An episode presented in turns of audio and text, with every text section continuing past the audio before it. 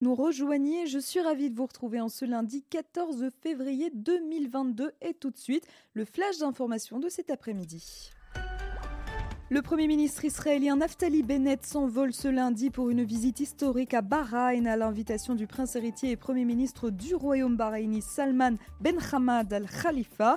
Lors de cette visite historique, les deux leaders évoqueront de nouveaux moyens de renforcer les relations bilatérales. C'est ce que précise un communiqué du bureau du Premier ministre Bennett. Et selon cette même source, eh bien, les deux hommes discuteront également de l'importance de la paix, du progrès et de la prospérité dans la région. Et dans la foulée de ces visites, diplomatique, le président turc Recep Tayyip Erdogan est arrivé aujourd'hui aux Émirats arabes unis pour sa toute première visite officielle dans le Golfe depuis 2013. Ça, c'est ce qu'indique l'agence de presse officielle émirati WAM. Erdogan a été accueilli par le prince héritier d'Abu Dhabi et dirigeant des Émirats, Mohamed Ben Zayed Al Nahyan, à l'aéroport de la capitale. Et il faut savoir qu'Abu Dhabi entretenait jusqu'à récemment une grande adversité à l'encontre du pouvoir d'Erdogan en lui reprochant notamment de soutenir l'islam politique et en marquant son opposition ferme à Ankara sur différents dossiers au Moyen-Orient. Et diplomatie toujours, mais dans un tout autre sujet. Cette fois, le ministre israélien des Affaires étrangères, Yair Lapid, a continué ce lundi d'exhorter les Israéliens à quitter l'Ukraine au plus vite. Mieux vaut prévenir que guérir, c'est ce qu'a déclaré Yair Lapid lors d'une réunion à la Knesset avec son parti Yeshatid.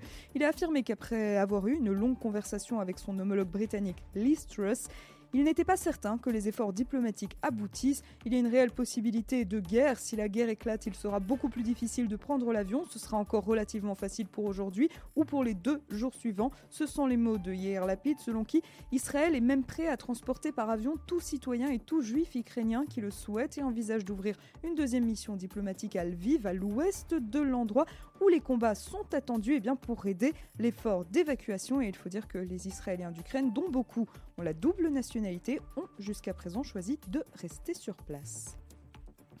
Enfin en Belgique, après La Haye et Paris ce week-end, eh c'est à Bruxelles que les manifestants du convoi dit de la liberté étaient attendus ce lundi.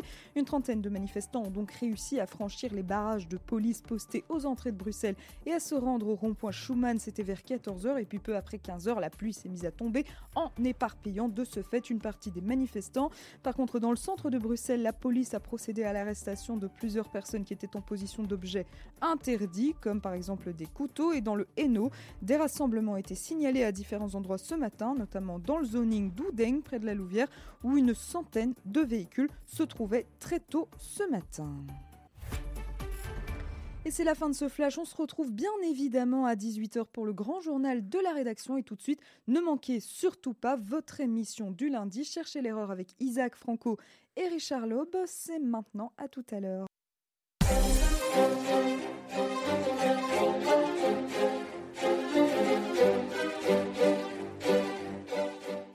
Bonsoir Clément à la technique et bonsoir Isaac. Bonsoir Richard, bonsoir Clément, bonsoir tout le monde.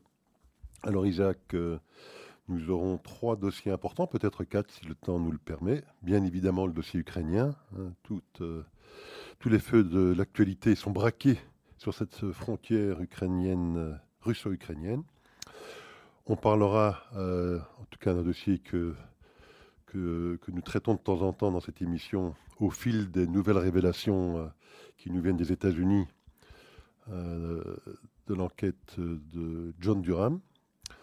Euh, on passera un petit peu de temps à essayer de faire de la pédagogie sur ce sujet parce que de nouvelles révélations sont apparues ce week-end euh, qui rendent ce scandale encore plus vertigineux, énorme que, que nous le pensions nous-mêmes. on parlera du dossier iranien, des tout derniers développements, et puis si le temps nous le permet, peut-être des élections qui se profilent en France dans deux mois. Voilà, alors démarrons tout de suite par euh, l'Ukraine. Euh, bon, la difficulté dans ce dossier remonte peut-être euh, à ces fameux accords de Minsk, qui avaient été signés, si je ne me trompe, vers 2014-2015, à l'initiative des Français et des Allemands, Angela Merkel à l'époque, François Hollande pour la France, et bien évidemment des Russes et des Ukrainiens. Accords qui ont des interprétations très différentes selon que qu'on soit russe ou que l'on soit ukrainien. Les Russes interprètent cet accord comme euh, obligeant les Ukrainiens à devoir réécrire leur constitution, engager des discussions avec les indépendantistes ou les autonomistes du Donbass, organiser des élections dans cette région, euh, qui bien évidemment euh, euh, fera élire au pouvoir dans cette région bah, des pro-russes évidemment, et qui donnera donc à cette région une forme de droit de veto sur des décisions qui pourraient se prendre au niveau national à Kiev. Ça, c'est le point de vue russe de cet accord. Le point de vue ukrainien est bien évidemment radicalement différent. Ils voient une séquence très différente. Ils s'attendent d'abord à ce que les forces armées pro-russes quittent la région euh, avant qu'on puisse organiser des élections. Ils sont d'accord pour une forme d'autonomie dans cette région, mais bien évidemment pas pour que cette région puisse exercer un droit de veto sur euh, des décisions qui se prendraient à Kiev. Alors on sait bien tout ce qui est sous-jacent à, euh, à ce malentendu dans ces accords de Minsk, c'est le fait que les Russes, in fine, ne veulent absolument pas que l'Ukraine rentre dans l'OTAN, et encore moins qu'ils rentrent, j'imagine, dans l'Union européenne. Et je pense que tout le, tout le débat et toute la difficulté tournent autour de ce malentendu-là, parce que, bon, semblerait-il que les Ukrainiens qui sont devenus plutôt pro-occidentales auraient cette volonté, Isaac. Oui, au-delà de la question ukrainienne, c'est mm, tous les rapports Est-Ouest qui sont discutés, euh, qui sont mis sur la table. Vous savez, pour la, pour la Russie, pour Poutine en particulier, il disait euh, le démembrement de l'Union soviétique est la plus grande catastrophe du XXe siècle. Et il n'a de cesse de, euh, non pas de reconstituer l'URSS, mais de renforcer euh, la Russie.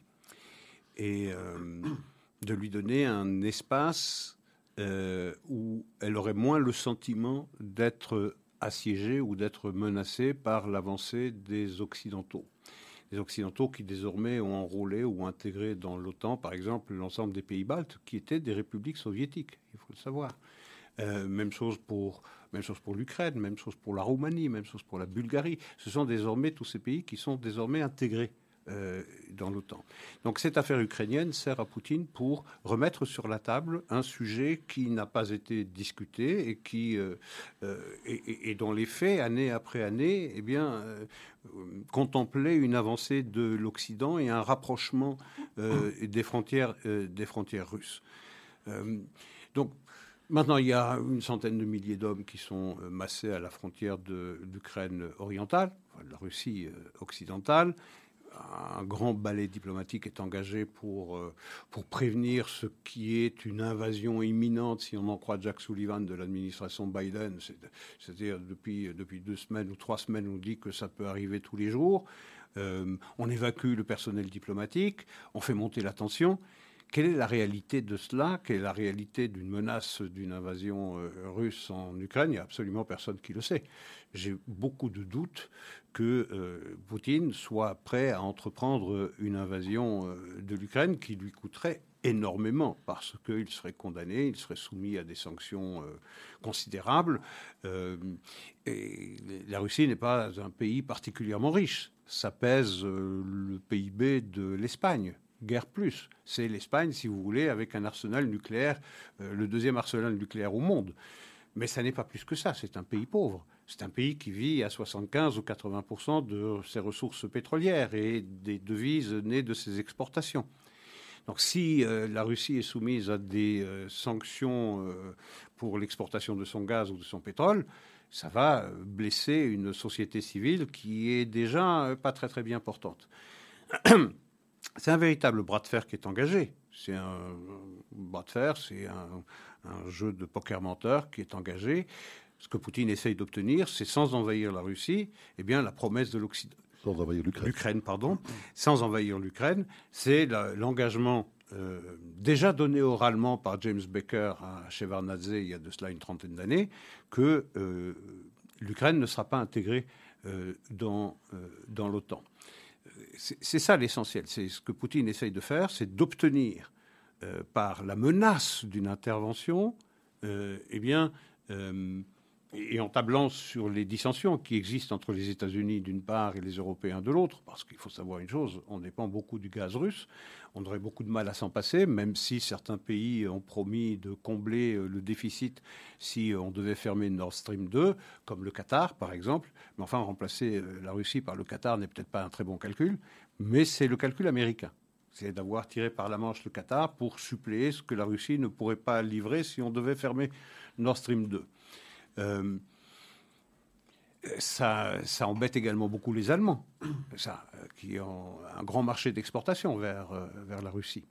Donc, je, pense que on fait monter la tension aussi du côté américain. Vous avez certainement remarqué que là où on est les plus en pointe dans l'alarmisme, c'est certainement à Washington, c'est-à-dire le plus loin du théâtre d'opération. On est infiniment plus calme à, à, Paris ou à Berlin, et plus calme encore euh, à Kiev, où euh, Volodymyr Zelensky, euh, chaque fois que Biden intervient pour dire que l'invasion est imminente, qu'elle est pour ces prochains jours, bah, il jette de l'eau sur le feu. il dit ne paniquons pas.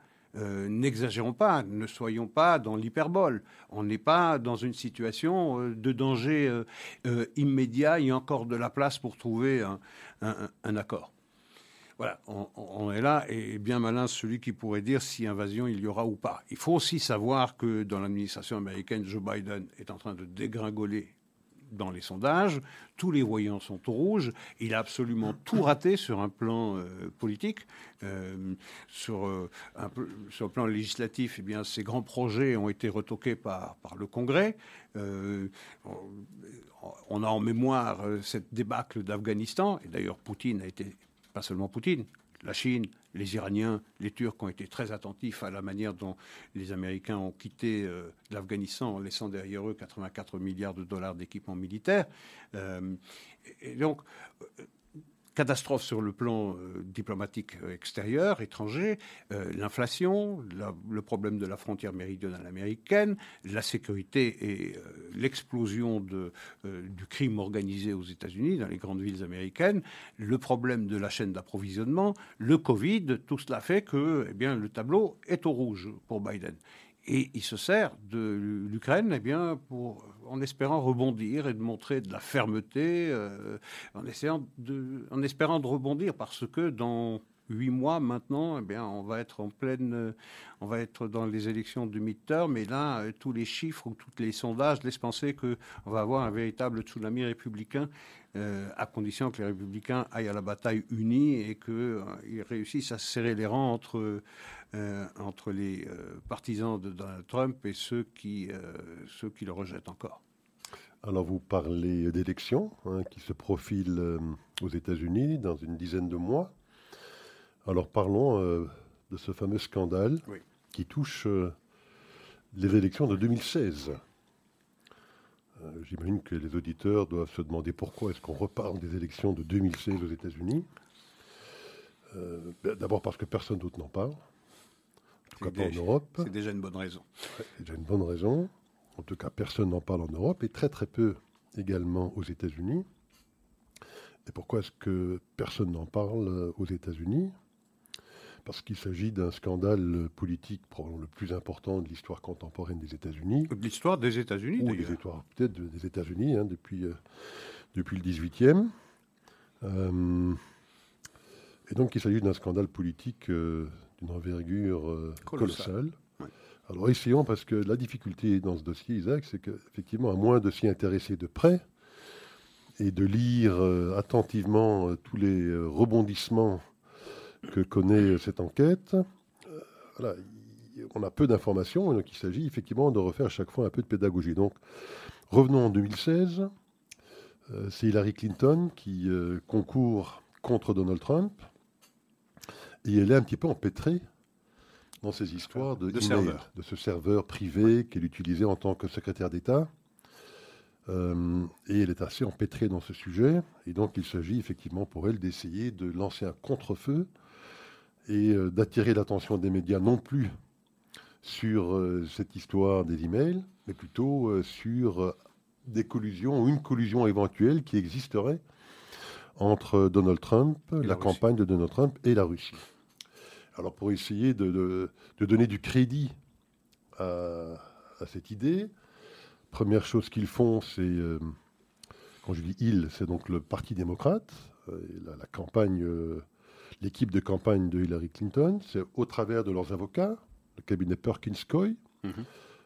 de recruter une autre société qui s'appelle Fusion GPS, qui elle-même recrute un ancien espion anglais, Christopher, Steele, pour lui demander de confectionner un rapport confectionner un rapport sur Donald Trump et ses rapports avec la Russie. Ce Christopher Steele, ces rapports supposés, fantasmés.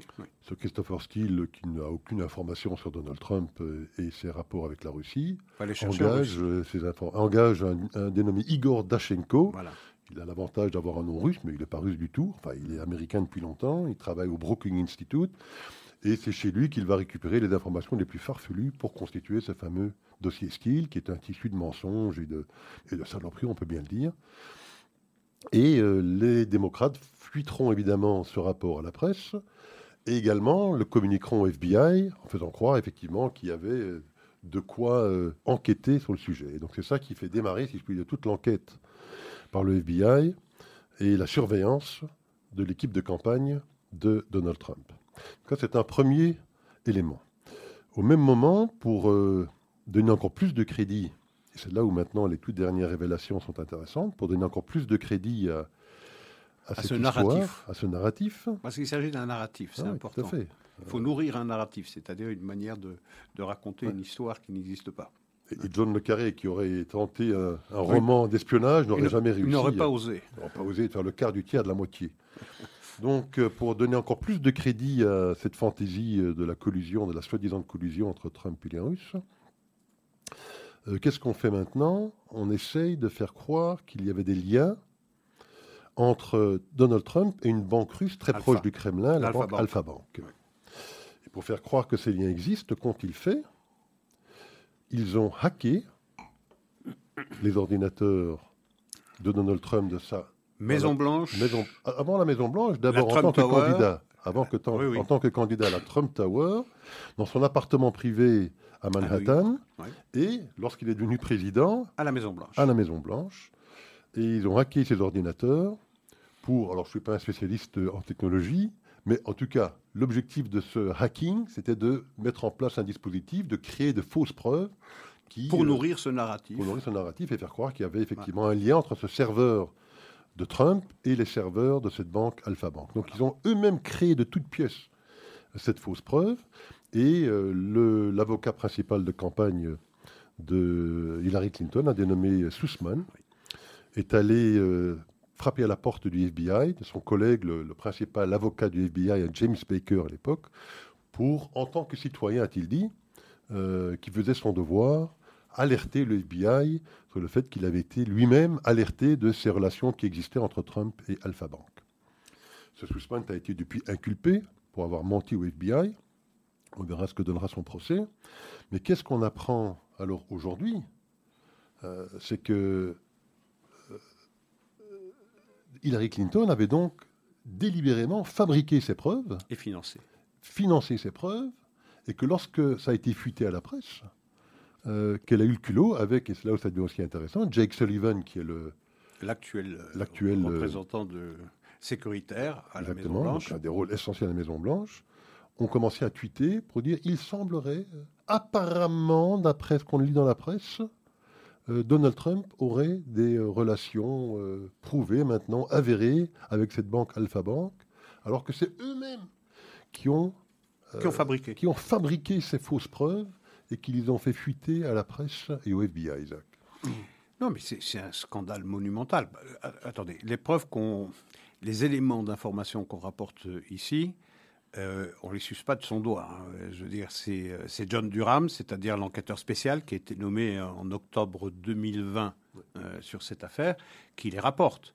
Il y a une citation à comparaître contre Michael Sussman et les autres vont suivre. Je veux dire, lorsqu'on va dérouler la pelote, ça va arriver jusqu'au Clinton. On est peut-être à l'aube de la fin de la maison Clinton, de la chute de la maison Clinton. Mais avec la chute de la maison Clinton, c'est toute la maison démocrate qui s'effondre on est ici face à un véritable complot. Il faut ici, pour le coup, on est vraiment dans le complotisme pur, euh, réel. Avéré. Encore une fois, c'est John Durham qui a réuni suffisamment de preuves pour euh, dire que le DNC, c'est-à-dire la, Convention nationale démocrate, les Clinton, ont financé, payé, euh, pendant la campagne électorale, l'espionnage de la campagne de Donald Trump et également l'espionnage de Donald Trump une fois qu'il est à la Maison Blanche à la Maison Blanche. C'est absolument ahurissant. On sait que cette affaire de collusion avec la Russie a été totalement abandonnée, a été dénoncée d'ailleurs par Robert Mueller. C'était le 18 avril 2019, si ma mémoire est bonne. Mais on continue à nourrir ce fantasme. Eh bien, John Durham, je, me rappelle que Donald Trump n'arrête pas de dire, n'arrête pas de dire, j'ai été espionné pendant ma campagne, j'ai été espionné pendant que j'étais à la Maison Blanche. Eh bien, la réalité, semble-t-il, lui donne raison, et bien au-delà de ce qu'il craignait au vu des preuves récoltées à ce jour par John Durham. Chaque jour, il va y avoir son lot de, nouveautés. Ça, c'est le premier scandale, un scandale de dimension épocale. Mais le véritable scandale, au-dessus de cela, c'est euh, la réticence ou la répugnance de la grande presse américaine d'en parler de, rapporter des faits d'une gravité extrême.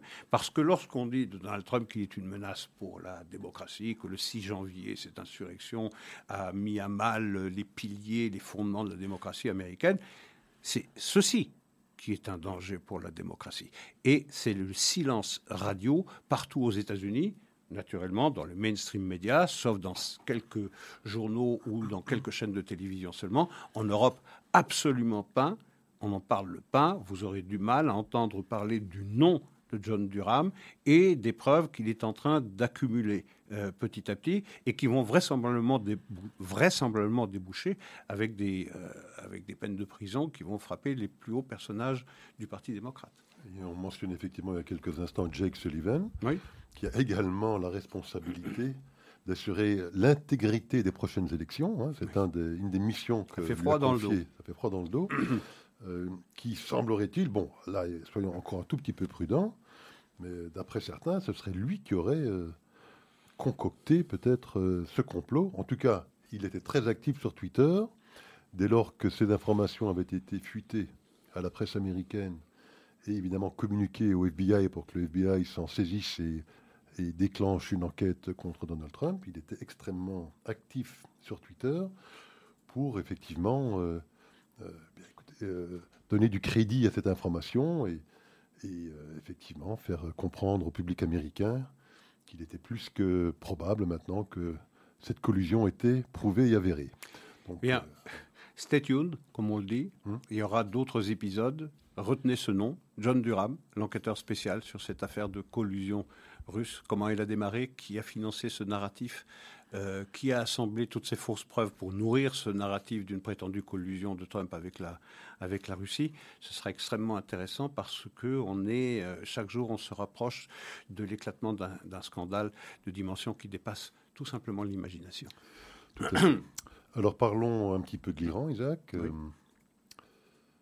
ça fait presque un an, je pense, pas tout à fait, au mois d'avril, ça fera un an que les Américains ont engager des négociations indirectes, puisque les, Iraniens refusent toujours de mhm. s'asseoir dans la même pièce que les Américains.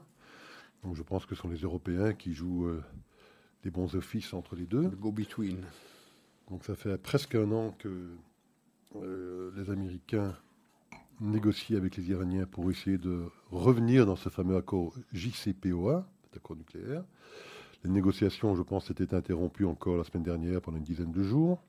Elles reprennent cette semaine. Mhm. Demain. Hum, bon, moi, je, vois des, retours un peu contradictoires. On, voit des diplomates russes qui semblent dire que des progrès importants ont été réalisés. Et puis, on entend euh, d'autres diplomates dire qu'on est encore très loin d'un accord avec les Iraniens. Isaac, que penser du processus? Va-t-on aboutir Et si oui, dans un délai euh, rapide? Relativement rapide. Je pense qu'on est, on est près de la conclusion d'un, accord. Euh, et que c'est l'affaire ukrainienne qui, pour l'instant, euh, distrait la diplomatie euh, mondiale de cette, de cette problématique du nucléaire, nucléaire iranien. Dans les deux options, elles ne sont pas bonnes. C'est-à-dire que si on retarde la conclusion d'un accord avec les Iraniens à cause de l'affaire ukrainienne, eh bien les Iraniens en profitent naturellement pour continuer d'avancer euh, dans leur programme nucléaire. Et si on signe très rapidement, si les Américains décident de se débarrasser de ce problème iranien pour se consacrer totalement au problème euh, ukrainien, il est évident qu'on signera le plus mauvais accord possible, qui sera le contraire exact de ce que Joe Biden et son administration avaient promis pendant la campagne, c'est-à-dire un accord qui soit euh, plus long et plus fort, plus renforcé alors qu'on va avoir vraisemblablement un accord qui sera euh, beaucoup plus court et beaucoup plus léger et donc encore plus critiquable que le JCPOA du 14 juillet 2015. Euh, C'est vers ça qu'on s'achemine. On va, on va vers un accord certain euh, et ce sera un accord qui sera très très favorable aux Iraniens. Il faut savoir une chose, c'est que déjà la semaine dernière, on a levé des sanctions pour à peu près une trentaine de milliards de dollars. on a également levé l'interdiction pour les Iraniens d'exporter leur pétrole à leur client principal, euh, euh, la Chine. On ne leur demande rien sur le plan balistique et rien sur leur politique expansionniste partout dans la région. Donc le grand vainqueur de cette affaire, quoi qu'il arrive, c'est naturellement les Iraniens. Euh, pourquoi? Parce que les Américains l'ont décidé. Alors on pourrait, on pourrait réfléchir et se dire c'est une très très mauvaise tactique de négociation de la part des Américains de se dire ils sont en train d'abandonner tous leurs leviers de pression qu'ils avaient et ils en avaient beaucoup en main, celles que l'administration précédente leur avait données sur un plateau d'argent. On pourrait se dire, ils utilisent très très mal ces outils pour faire pression sur, euh, sur l'Iran, ce sont des amateurs, n'est c'est pas comme ça qu'on négocie avec euh, des gens aussi maximalistes que les, que les Iraniens. Ou alors on pourrait se dire qu'en réalité, c'est ce que les Américains veulent. C'est ce que les Américains veulent, c'est une nouvelle politique pro-iranienne des États-Unis on peut se poser la question. Je veux dire, tant de stupidité n'est compréhensible ou n'est acceptable qu'à partir du moment où, eh bien, tout mauvais accord qui renforcerait l'Iran répond exactement aux objectifs de cette administration américaine, ce qui, est, ce qui est de moins en moins improbable ou de plus en plus euh, envisageable que, en réalité, cette administration, son but, c'est non pas de se débarrasser rapidement de ce problème euh, iranien euh, et d'y revenir euh, et de laisser un prochain président se, le coltiner, mais peut-être veulent-ils réellement renforcer, renforcer l'Iran et créer une espèce d'équilibre de la terreur entre le bloc chiite, le bloc iranien et le bloc Israël et les pays sunnites. je n'en sais rien.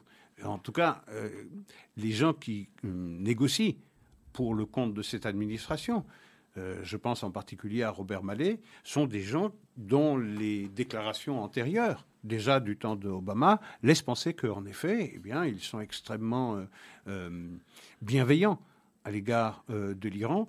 Et renforcer l'Iran ne semble pas les déranger du tout. Alors peut-être, ça n'est pas une maladresse de négociateurs insuffisamment avisés, mais peut-être une véritable volonté stratégique des Américains de construire dans cette région eh un équilibre de la terreur entre l'Iran. Et peut-être, se disent-ils, que c'est un moyen de, eh de se rapprocher de l'Iran et de faire demain de l'Iran un allié des États-Unis.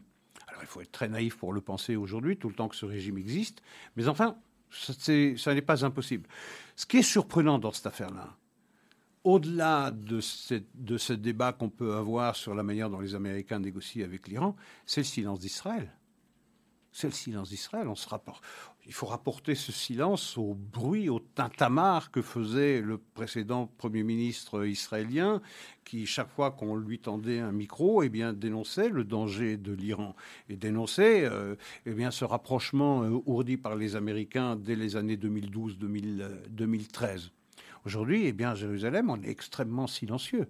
Extrêmement. oui, parce que bon, euh, Naftali Bennett n'est pas en position de force, je pense, parce que bon, sa coalition, je ne suis pas persuadé autant, j'ai quand même des doutes sur euh, l'intérêt stratégique que pourrait avoir pour les Américains euh, de, défendre un point de vue iranien, peut-être. Mais autant, je pense qu'au sein de la coalition israélienne, il y a peut-être des membres de cette coalition qui sont, eux, beaucoup moins négatifs par rapport à un accord avec les Iraniens. Mais c'est ça qui est inquiétant. C'est ça qui est extrêmement inquiétant. Alors c'est vrai qu'il est euh, faible politiquement, en tout cas beaucoup plus faible sur un plan domestique que l'était Benjamin Netanyahu lorsqu'il était, lorsqu'il était aux affaires et lorsqu'il prévenait le monde sur le danger d'un accord avec l'Iran sur le nucléaire. C'est évident. Mais Bennett manque de soutien politique en Israël. Il n'a pas la stature. Ça veut dire que même si Bennett parlait, bah, qui l'écouterait? Qui prêterait euh, réellement du crédit à ce que dirait Bennett? Il manque de cet entre-gens, il manque de cette euh, capacité d'alerter le monde sur un danger. En tout cas, d'être le centre de l'attention mondiale, ce que Netanyahou était. et ce silence d'Israël, il est extrêmement préjudiciable pour l'État juif dans la mesure où les opposants à ce nouvel accord que les États-Unis s'apprêtent à, passer avec euh, les Iraniens, je pense aux républicains, ben, ils auraient besoin d'être soutenus par une voix forte en Israël qui les soutienne dans leur opposition et dans leur volonté de défaire ce que l'administration est en train de faire aujourd'hui. Mais Israël est silencieux. Alors on dit en Israël, on ne veut pas se fâcher avec la Maison-Blanche, on préfère discuter en coulisses. Mais en réalité, la discussion en coulisses n'a strictement porté aucun fruit aucun fruit dans la mesure où les Américains ont décidé de signer un accord, aussi mauvais soit-il, avec les, Iraniens, et de discuter en coulisses seulement n'apportait aucun dividende. Et deuxième élément négatif pour Israël, c'est que c'est la force de Netanyahou, l'intervention de Netanyahou, son, son, euh, la manière dont il s'est consacré tout entier à ce danger qui a favorisé le rapprochement entre Israël et les pays arabes. Les accords Abraham, ils naissent aussi de, cette, euh, euh, de ce crédit que les pays arabes hein, faisaient à Israël d'incarner une véritable résistance face, face à l'axe chiite. Ils ne voient pas cela du nouveau gouvernement. à son corps défendant, bon, c'est vrai que Netanyahou était très euh, vindicatif. Euh, il avait effectivement fait ce discours euh, qui avait fâché Obama au, Congrès américain. Mais bon, ça n'avait pas empêché les Américains de signer. Et encore moins, ça n'avait empêché Kerry et Obama de, hein, de faire passer cette, cette résolution scélérate aux Nations Unies.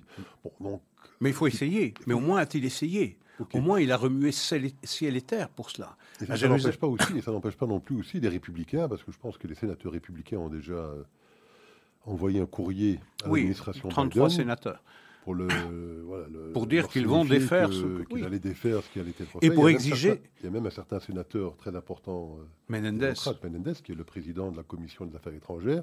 C'est pas rien. Pas convaincu du tout par ce qui s'annonce. Il n'est pas convaincu du tout. Il avait déjà d'ailleurs voté contre en 2015. Je, je, suis persuadé qu'il est tout aussi contre aujourd'hui. Mais une voix de Jérusalem, une voix forte de Jérusalem qui donne des arguments à ses opposants à cet accord qui est prêt d'être signé, qui le sera euh, tôt ou tard, et plutôt tôt que tard, eh bien, ce serait, euh, ce serait bienvenu. Il faut sortir de cette illusion que la voix israélienne est entendue à Washington dans ce Washington-ci, dans cette administration. Elle sert uniquement d'alibi aux Américains pour pouvoir dire on a écouté les objections israéliennes, on les a pris en compte dans notre approche euh, de négociation avec les Iraniens. Donc en réalité, les Israéliens n'ont strictement rien gagné à cela. Mais ils disent, avec Netanyahou, eh bien, son, son, sa manière de dénoncer l'accord sur le nucléaire nous a mis à mal avec, euh, avec le Parti démocrate et, on a euh, euh, sapé les bases du soutien bipartisan des États-Unis à Israël. Mais je ne vois pas en quoi cette nouvelle stratégie porte des fruits au bénéfice d'Israël. Non seulement sur le dossier iranien, stricto sensu, mais également envoyer le message à tous les pays arabes qui souhaitent se rapprocher d'Israël ou qui se sont déjà rapprochés d'Israël. Ils l'ont fait parce qu'il y avait une foi forte d'Israël qui leur laissait penser que lorsque les Américains quitteront la région, eh bien, Israël est un allié fiable qui s'occupera de sa défense et de leur défense à eux. Oui, mais enfin, il faudrait également tenir le raisonnement suivant. C'est-à-dire, effectivement, si les Américains resignent un accord euh, plus court, plus faible avec les Iraniens, ce serait euh, une raison supplémentaire pour ces États de se rapprocher d'Israël pour faire un front commun vis-à-vis de ce qui sera alors un Iran renforcé euh, et beaucoup plus... Euh, un Israël fort, certes. Oui. Un Israël fort, certes. Oui, mais pas un Israël euh, dont le gouvernement tire à U et à Dia, comme vous le disiez justement, et où on n'est pas d'accord sur le danger euh, iranien selon qu'on appartient au Meretz euh, ou au parti Ram ou au parti, ou Hadasha. Je ne sais pas, il y a de grandes divergences. On n'est pas d'accord sur ce sujet-là. On est d'accord pour dire qu'il y a un péril iranien, mais la mesure de ce péril n'est pas la même partout.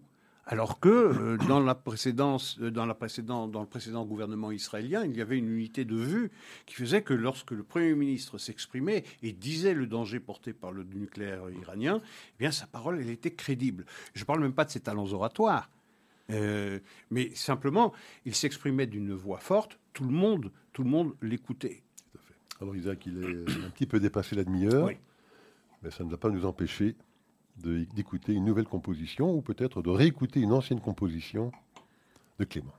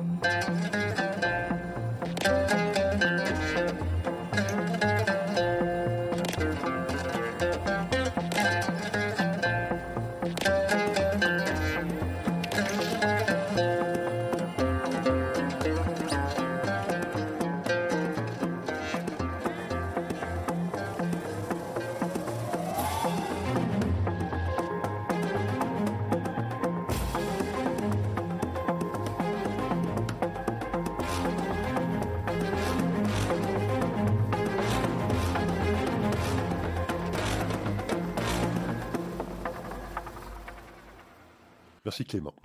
Alors bon, euh, on parlait d'Israël il y a quelques instants et donc effectivement de cette coalition euh, qui est souvent obligée de faire le grand écart. Et il y a un sujet effectivement qui euh, cause une certaine tension aujourd'hui au sein de cette coalition. C'est cette fameuse loi sur la citoyenneté. Rappelons qu'en 2003, une loi était passée qui interdisait qui n'interdisait pas, mais enfin qui ne rendait pas plutôt automatique euh, la, naturalisation d'un conjoint ou d'une conjointe palestinienne qui épousait un Israélien ou une Israélienne. Dans la plupart des cas, bien évidemment, un Arabe ou une Arabe hmm. israélienne. Euh, la raison qui était invoquée à l'époque était une raison, je pense, sécuritaire, d'autres disent que bon, euh, c'est peut-être un prétexte et c'est plutôt une raison démographique, parce qu'il faut savoir effectivement qu'entre 1993 et 2003, date à laquelle cette loi a été votée et reconduite chaque année euh, depuis, je pense près de 130 000 Palestiniens ont obtenu la nationalité israélienne au travers de cette loi de citoyenneté, donc qui permettait à à toute personne, quelle que soit son origine ou sa nationalité, eh de faire en sorte que son conjoint ou sa conjointe euh, adopte sa nationalité israélienne. Donc ils ont euh, mis un bémol, si je puis dire. Ils n'ont pas rendu euh, cette possibilité automatique. Il fallait en fait une exception, il fallait une intervention du ministère de l'Intérieur ou de la Justice, je ne sais plus exactement, pour permettre à un couple effectivement de faire cette demande et éventuellement de l'accorder. Et cette loi a été renouvelée d'année en année, sauf l'année dernière, hein, depuis euh, la constitution de cette nouvelle coalition, alors qu'elle aurait normalement dû passer, parce que l'immense majorité, évidemment, des partis israéliens, qu'ils soient dans le gouvernement actuel ou dans l'opposition, sont favorables à ce dispositif, mais bien évidemment, le Likoud a décidé d'utiliser... Euh, pour embêter le gouvernement. Pour embêter le gouvernement, a décidé qu'eux voteraient contre. Pour, euh, contre ses propres intérêts, d'ailleurs. Tout à fait. Et contre probablement les intérêts de l'État d'Israël aussi. Enfin, ils ont décidé de voter contre, sachant très bien qu'au sein de cette coalition, certains partis, comme le Meretz, bien évidemment le parti RAM de Mansour Abbas, ne voyaient pas du tout d'un très bon œil euh, la reconduction de cette loi. Voilà que, bon, donc ça avait échoué. Euh, malgré le fait que cette loi n'a pas été renouvelée, je pense que le ministère de la Justice a maintenu le dispositif de manière quasiment illégale, si j'ai bien compris, et donc a décidé aujourd'hui d'essayer de refaire passer cette loi en négociant avec l'opposition pour avoir des voix de l'opposition qui eh ben, viendraient voter avec eux pour la reconduction de cette loi. Je pense que l'opposition a peut-être d'une meilleure oreille pour l'instant. Je pense qu'ils auraient négocié éventuellement euh, certains amendements hein, où il y aurait des quotas qui seraient imposés, parce qu'effectivement, ce n'est pas une interdiction, donc on peut toujours par exception permettre, donc ils veulent voir des quotas et une transparence totale sur euh, bah, les, les individus qui euh, se verraient octroyer cette nationalité au travers de ce mécanisme. Donc voilà donc que va-t-il se passer? Elle est passée, je pense, à la Knesset en première lecture. Est-ce que ça peut créer des troubles au sein de cette coalition? Je ne pense pas. Je pense que cette coalition ne risque rien pour l'instant. je veux dire, c'est sa faiblesse qui est sa force. C'est un paradoxe. Euh, mais chaque membre de cette coalition sait parfaitement que s'il fait tomber le gouvernement, il n'a strictement plus aucune chance de pouvoir rentrer dans une prochaine coalition. Et donc on se tient tous par la barbichette. Et, c'est ce que je disais, la faiblesse de ce gouvernement devient sa force et assure sa cohésion.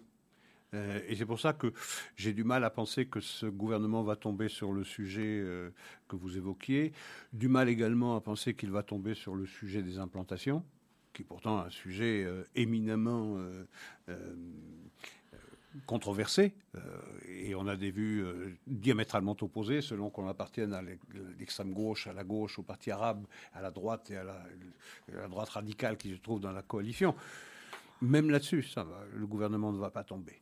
donc je, je pense qu'il est relativement solide, il est relativement solide et, et que précisément la crainte de le voir tomber fera que chacun de ses membres fera tout pour s'asseoir sur ses différences, sur ses revendications et trouver un dénominateur commun aussi petit soit-il qui leur permette de rester dans cette coalition. C'est pour ça que je dis la faiblesse, la faiblesse de cette coalition en réalité c'est sa force. Et sur le fond de cette histoire, parce que on parlait la semaine dernière de ce rapport d'Amnesty International hein, qui euh, qualifiait l'État hébreu d'État d'apartheid, mais euh, ils ont bien évidemment exploité cette loi de la citoyenneté, puisqu'elle introduit quand même, malgré tout, une forme d'exception pour les Palestiniens, puisque tout autre citoyen du monde, ou je pense quasiment tout autre citoyen du monde, il y a peut-être trois, quatre autres pays qui seraient concernés. Vous et moi, bon, si nous devions épouser euh, une Israélienne, ben, nous aurions droit à la nationalité israélienne. Euh, y a-t-il là ou pas, d'après vous, Isaac, une forme de discrimination, une forme de racisme? Parce qu'évidemment, hein, les gens exploitent ce genre de, hein, comme Amnesty International, ce genre de loi pour essayer de faire croire que, que leur thèse est la bonne. Ils n'ont pas besoin de ce genre de loi pour, euh, pour inventer ces fantasmes d'épuration ethnique, euh, de discrimination, de persécution, d'apartheid. On l'a bien vu dans le rapport, dans le rapport d'Amnesty International c'est un tissu de, mensonges, c'est un tissu d'invention. Euh, et, même en Israël, celui qui serait victime, la population qui serait victime de ce prétendu apartheid, le chef du parti qui est dans la coalition, Mansour Abbas, lui-même déclare Israël n'est pas un pays d'apartheid. Mais il faut croire que euh, Europe ou bien dans le reste de la communauté internationale, on est plus catholique que le pape. Euh, je veux dire, on n'a pas besoin de ce genre d'informations euh, pour nourrir ce genre de fantasmes. Vous savez, la haine d'Israël chez certains a remplacé le mépris des Juifs. La haine d'Israël aujourd'hui, c'est à remplacer le mépris des Juifs hier. Mais sur le fond, vous ne me répondez pas sur le fond, Isaac. Sur le fond, est-ce que ce type de loi qui introduit quand même. écoutez, la loi du retour, c'est déjà une loi qui, euh, qui, distingue, euh, qui distingue ceux qui euh, veulent bénéficier de la citoyenneté israélienne. La loi du retour, mais c'est un État juif. à partir du moment où vous avez un État juif, vous avez des, des lois qui n'ont pas les, qui, qui renforcent l'identité juive de l'État. Alors on pourrait prendre la loi du retour comme une loi fondamentalement raciste, fondamentalement discriminatoire. Euh, ok, mais c'est euh, à partir du moment où euh, on a déclaré la création, on a favorisé, on a fait la promotion de la création d'un État juif, c'est-à-dire là où les juifs pourraient assurer leur souveraineté politique, faut, il faut jouer le jeu. Euh, il faut savoir une chose, la loi sur la nationalité israélienne dit clairement deux choses. La première, c'est que le droit à la souveraineté politique est réservé au seul peuple juif en Israël. En revanche, pour les citoyens, tous les citoyens sont strictement égaux devant la loi. Leurs droits civils et leurs droits religieux sont strictement les mêmes que vous soyez chrétien, musulman ou juif en Israël. Les droits civils individuels, les droits religieux individuels, c'est une chose. De l'autre, il y a les droits politiques, c'est-à-dire le droit à la souveraineté, à la maîtrise de son destin politique en Israël, seul le peuple juif là. On pourrait aussi considérer que cela est une mesure ou une, euh, une, preuve que l'État d'Israël est un État euh, discriminatoire, qui fait une distinction entre ses citoyens. Oui, il fait une distinction. Est-ce que toutes les distinctions fabriquent de l'apartheid Évidemment, à l'évidence, non. Évidemment que non, puisque la plupart des pays, même démocratiques, ont des lois de citoyenneté ben qui sont sensiblement comparables à cette loi israélienne. Aussi simple et beaucoup d'entre elles, de ces démocraties, ont modifié leurs lois de regroupement familial pour les rendre beaucoup Distinguer plus Distinguer des citoyens ne veut pas dire qu'on organise l'apartheid ou la discrimination de ceux qui ne bénéficient pas. Je suis heureux de vous l'entendre dire. Alors, euh, parlons un petit peu peut-être des élections en France. Nous sommes à deux mois, je pense, du premier tour. On a eu droit euh, ce week-end à un discours de campagne de Valérie Pécresse. Euh, bon, je l'ai écouté qu'en partie parce que j'avoue qu'au bout d'une demi-heure, oui, c'était pas effectivement très inspirant, assez pénible à écouter. Bon, alors Isaac, euh, on sait qu'il y a trois candidats qui sont euh, très proches l'un les uns des autres. Hein.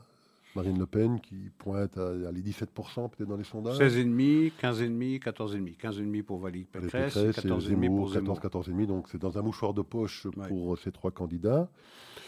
Bon, euh, les sondages du deuxième tour euh, laissent penser que quel que soit euh, le candidat au deuxième tour, enfin son adversaire au deuxième tour, l'adversaire de Macron, que de toute façon il l'emporterait haut la main. Donc euh, ces élections ne sont pas, en tout cas de prime abord, extrêmement passionnantes. On a l'impression que la messe est dite quelque part. Pour le deuxième tour, oui, ça, il semblerait que la messe soit dite. Tout le suspense, c'est euh, le premier tour. Qui ira affronter le président Macron? Euh, Et là, vous voyez Marine Le Pen qui stagne son étiage, 16,5-17%, c'est le même qu'il y a trois mois. Euh, Valérie Pécresse, qui avait au lendemain de son élection par son parti, de sa désignation par son parti pour le représenter à dans l'élection présidentielle, elle était à 17%, elle est maintenant à 15,5%. Et sa performance d'hier ne laisse pas penser que son score pourrait s'améliorer.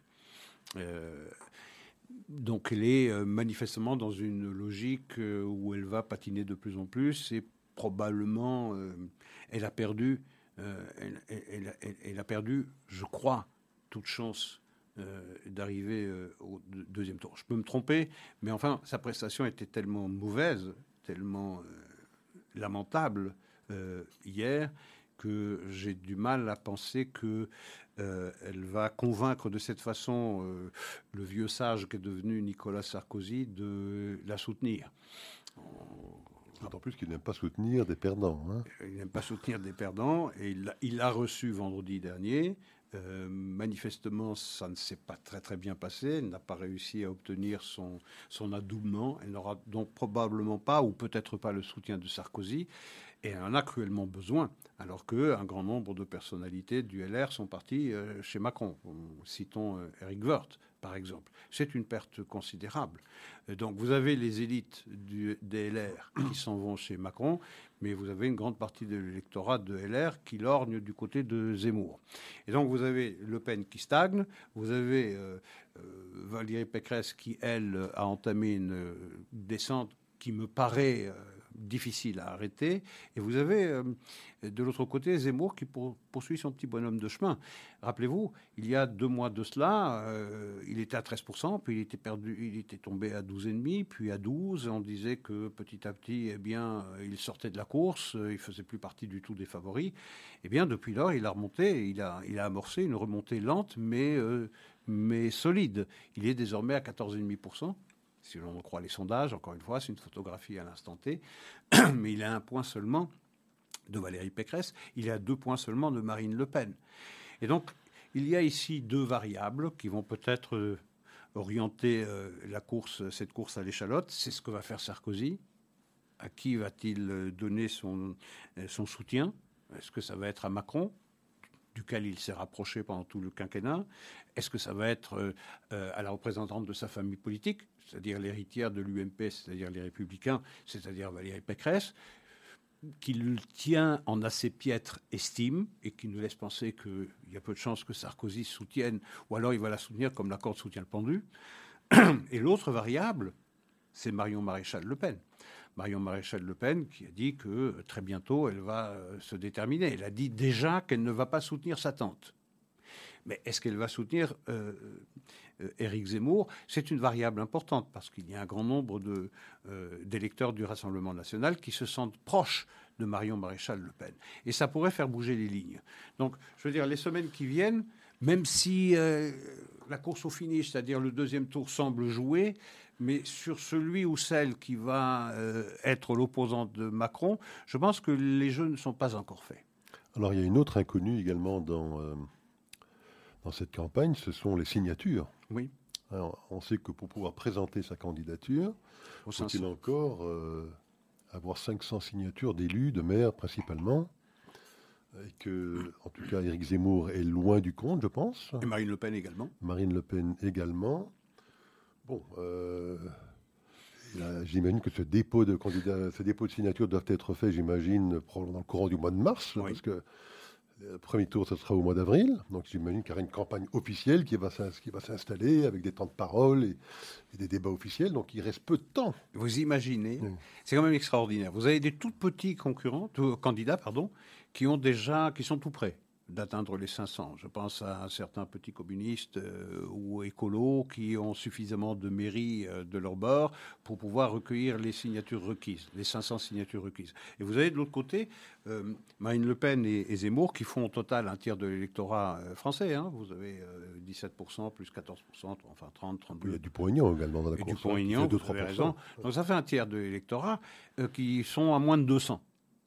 Et c'est énorme. Vous imaginez, dans quelle situation on pourrait se trouver euh, si euh, eh bien, euh, les deux candidats ou les trois candidats qui représentent plus d'un tiers des, Français ne peuvent pas concourir, ne peuvent pas faire campagne, uniquement parce que François Hollande a décidé en 2012 de changer la loi sur les, sur les, soutiens des, des maires en, en faisant, c'était anonyme avant, il a fait, euh, il a rendu ça obligatoire de, dire euh, pour qui chaque maire euh, donnait son, soutien.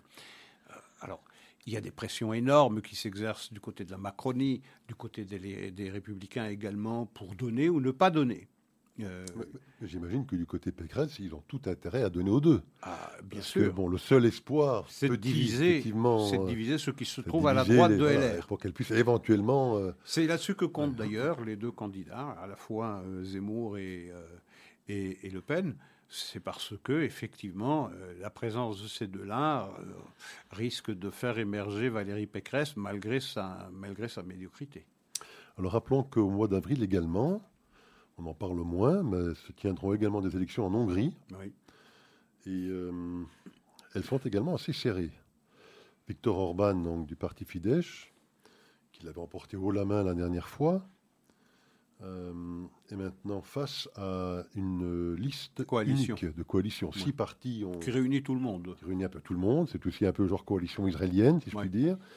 C'est tous contre Orban. de, la droite conservatrice à l'extrême gauche hongroise. Enfin, ils ont réussi à se mettre d'accord sur un programme de gouvernement, sur une liste unique et sur un représentant unique, un dénommé Peter Markizai. On en avait parlé il y a quelques mois. Tout à fait.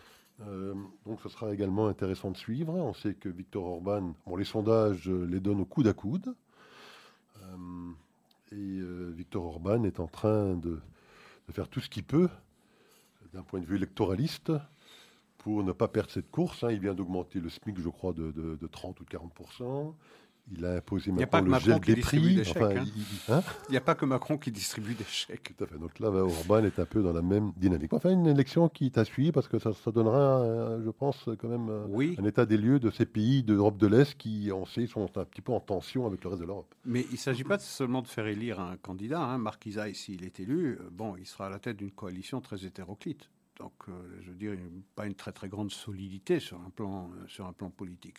Et ça, euh, c'est certainement l'argument sur lequel, le clou sur lequel va frapper Orban, en promettant aux, électeurs hongrois que la stabilité, c'est lui. et que l'autre candidat, aussi séduisant soit-il, eh bien, c'est une forme d'aventurisme et de fragilité politique. Alors Isaac, il nous reste 3-4 minutes. Alors moi j'ai un petit coup de gueule, puis je vous laisserai le mot de la fin peut-être pour un coup de gueule ou un coup de cœur, mais la BBC, on a parlé à de nombreuses reprises de la BBC et, de l'antisémitisme qui semble régner chez eux.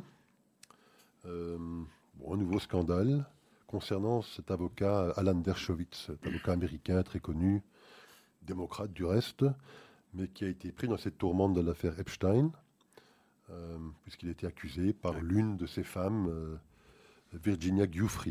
Giuffre. Giuffre. Euh, bah, de l'avoir effectivement forcé, je pense, à des relations sexuelles alors qu'elle était mineure. Je pense que Dershowitz a fait la preuve absolue que ses propos étaient totalement mensongers, qu'il était physiquement impossible pour lui euh, d'avoir commis ce crime. Euh, mais bon, on sait que cette Virginia Giuffre est également partie prenante dans ce procès que, mène évidemment la partie civile contre également le prince Andrew en Angleterre. Et donc la BBC a décidé d'interviewer Alan Dershowitz pour avoir son point de vue sur cette euh, accusatrice et puis sur l'affaire en général. Il a eu l'honnêteté de dire qu'il était lui aussi partie prenante, puisqu'il était lui-même directement accusé euh, par cette euh, jeune femme. Euh, mais bon, suite à cette interview, la BBC a été inondée d'insultes d'avoir osé interviewer Alan Dershowitz. Les réseaux sociaux, enfin les, égouts, sociaux, les égouts s'en sont donnés à cœur joie. Et donc la, BBC a décidé de s'excuser d'avoir interviewé Alan Dershowitz. Rien d'étonnant, on a rapporté les faits et gestes de la BBC concernant, rappelez-vous, ce bus qui avait été pris à partie par une bande de malfrats euh, euh, qui ont euh, secoué ce bus et lancé des insultes antisémites. Et on a vu la manière dont la BBC a rapporté les faits en inventant des propos anti-musulmans que... ils n'ont fait qu'aggraver leur cas. Oui, oui, bien sûr. Parce qu'ils ont, ils ont faussement dit, indiqué que commission indépendante qui est chargée de s'était prononcée en leur faveur, alors que c'était totalement faux. Oui, non, ils ont inventé ça de toutes pièces. ça, pose la question du, euh, de, toutes les, de tous les moyens d'information qui sont étatiques et qui, sont, et qui vivent de la redevance. C'est la même chose en France, c'est la même chose chez nous. Euh, je veux dire, vous n'entendez pas tous les points de vue, ils ne sont pas tous représentés. Vous allez sur France Inter, sur France Culture, vous entendez un seul point de vue. Euh, c'est la même chose pour la BBC. Euh, ce qu'il faudrait, c'est mettre fin à cette redevance qui oblige tout le monde à payer euh, pour des chaînes de télévision ou de radio qui ne, disent qu'un seul, qu'un seul point de vue et qui laissent l'autre partie dans la, la portion congrue. C'est ça qui est scandaleux. Il faudrait mettre un terme à cela, ou alors obliger ces chaînes de télévision à avoir, à respecter un véritable pluralisme. Isaac, il reste une minute. Vous avez un dernier petit. Euh, oui, pour la Hollande. La Hollande, désormais, les universités, tenez-vous bien. Une hum. dizaine d'universités euh, qui voulaient connaître les liens entre leurs employés et Israël sont désormais autorisées à exiger la transparence de leurs employés quant à leurs liens avec Israël et les organisations juives. Si vous imaginez ce que ça veut dire. Ça se passe aux Pays-Bas, pas au bout du monde, c'est notre voisin. Eh bien, depuis euh, quelques jours seulement, les universités peuvent connaître les liens entre leurs employés, l'État d'Israël et les organisations juives. Uniquement l'État d'Israël? Oui, oui, oui. Et les organisations juives. Parfait. Écoutez, ce sera le mot de la fin, Isaac. Bonsoir à tous nos auditeurs et à la semaine prochaine. à la semaine prochaine. Au revoir.